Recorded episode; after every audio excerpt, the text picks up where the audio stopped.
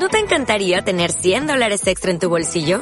Haz que un experto bilingüe de TurboTax declare tus impuestos para el 31 de marzo y obtén 100 dólares de vuelta al instante. Porque no importa cuáles hayan sido tus logros del año pasado, TurboTax hace que cuenten.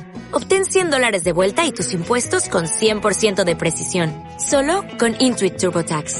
Debes declarar para el 31 de marzo. Crédito solo aplicable al costo de la presentación federal con TurboTax Full Service. Oferta sujeta a cambios o cancelación en cualquier momento.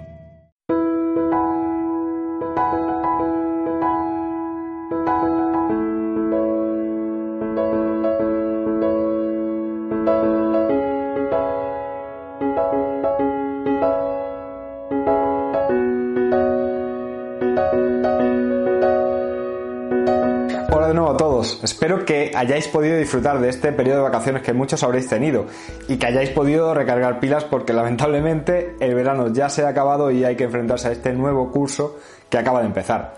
Así que por eso mismo estoy también de vuelta después de este periodo con nuevas grabaciones que iré compartiendo con vosotros.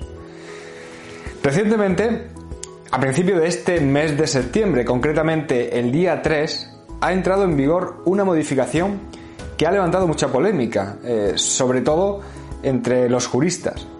Me refiero a la entrada en vigor de la Ley 8 2021, que modifica distintos artículos, pero especialmente me refiero a la modificación del artículo 94 del Código Civil, porque el nuevo texto de este artículo establece la suspensión automática del régimen de visitas cuando se haya iniciado un procedimiento penal por violencia de género o doméstica. Esta modificación, como digo, ha levantado ampollas, porque hay quienes afirman que se trata de una reforma que va contra el principio, el derecho de presunción de inocencia, y hay quien niega que ocurra esto, es decir, que esta ley no, no infringe ningún, ningún derecho. Así que voy a explicarte qué es lo que se ha modificado con la entrada en vigor de esta nueva ley y a dar mi opinión sobre lo que implica realmente esta reforma legislativa. Así que Quédate conmigo un ratito solamente y te explico qué se ha modificado con esta Ley 8 2021.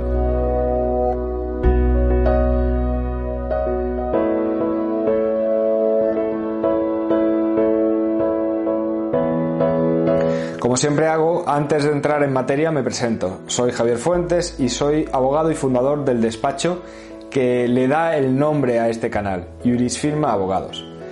Dicho esto, me pongo ya con el asunto que, te traigo hoy, la reforma que se ha realizado de ciertos artículos del Código Civil por la Ley 8-2021 que especialmente se ha hecho famosa por establecer la suspensión automática del régimen de visitas cuando se haya iniciado un procedimiento penal por violencia de género o doméstica en relación con la persona frente a la que se siga ese procedimiento.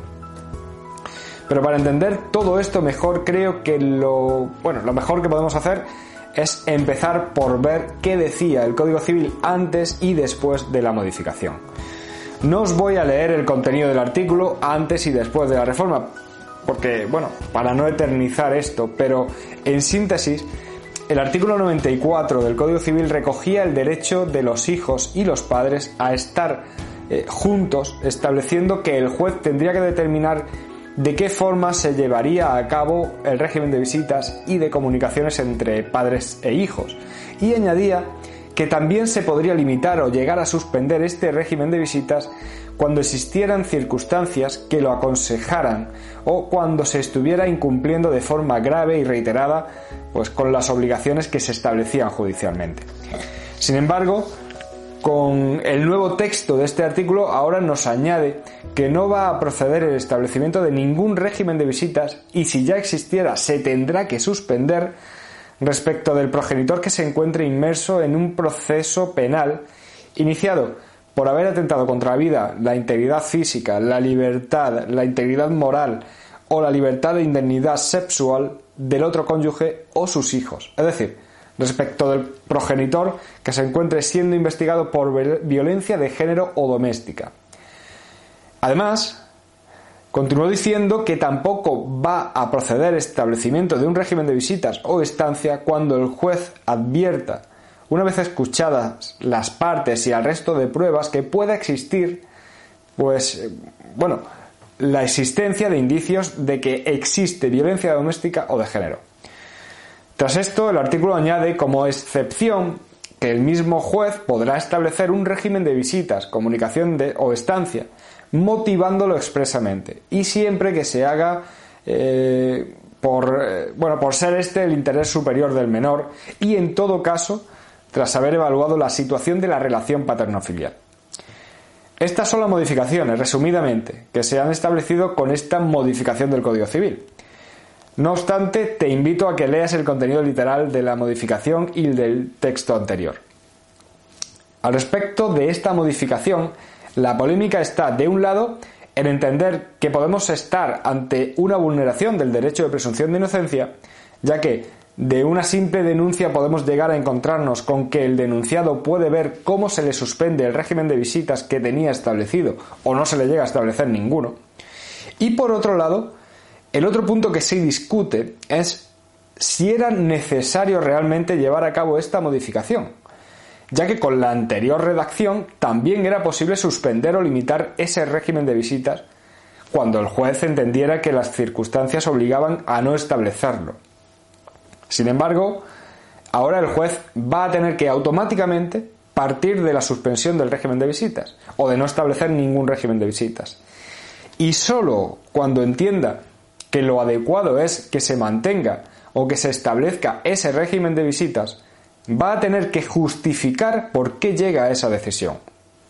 Además, mm, se le establece una obligación de evaluar que no haya riesgo algo muy difícil de acreditar, pues estamos hablando de acreditar circunstancias que no existen.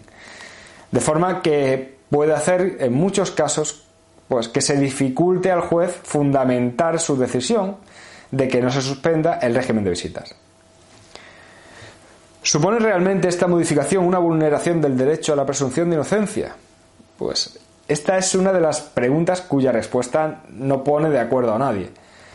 En la redacción que se ha dado del artículo es cierto que se contempla la posibilidad de que el juez no suspenda el régimen de visitas o de que establezca un régimen de visitas, algo que muchos sostienen que impide que podamos hablar de vulneración del derecho a la presunción de inocencia. Pero en mi opinión, el hecho de que la ley contemple el automatismo de suspender o negar la posibilidad de que se establezca un régimen de visitas ya supone partir de una vulneración de ese derecho, convirtiendo en excepción y bajo determinados condicionantes el supuesto de permitir dicho régimen de visitas. De esta forma, en mi opinión, la redacción del artículo, por más que permita excepcionar esa suspensión de las visitas, establece un régimen general y automático que niega las visitas sin necesidad de una especial prueba de cargo o de una eh, simple justificación de que esa medida sea necesaria, tan solo con la existencia de un procedimiento penal.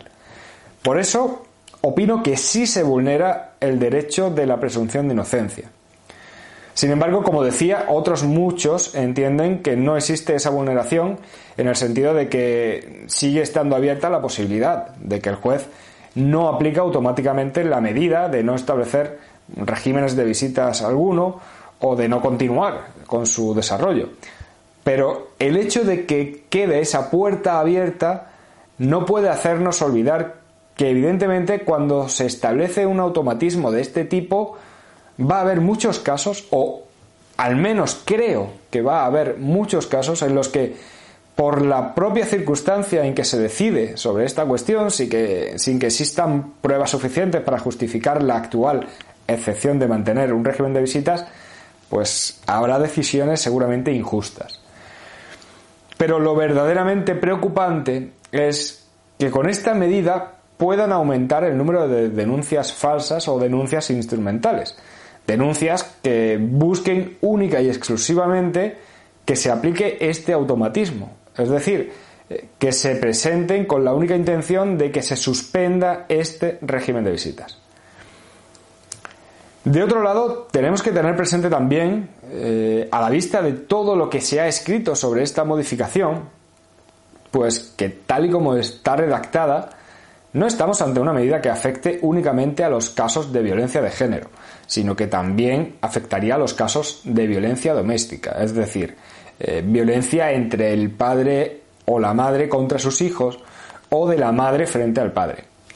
En cualquier caso, en todo esto coincido con la magistrada eh, Natalia Velilla cuando dice que esta forma de legislar al final lo que va dejando claro es un aumento de la desconfianza hacia, los jueces, porque hasta ahora seguía siendo perfectamente posible suspender un régimen de visitas cuando exista un riesgo en su mantenimiento, quedando esto en decisión del juez.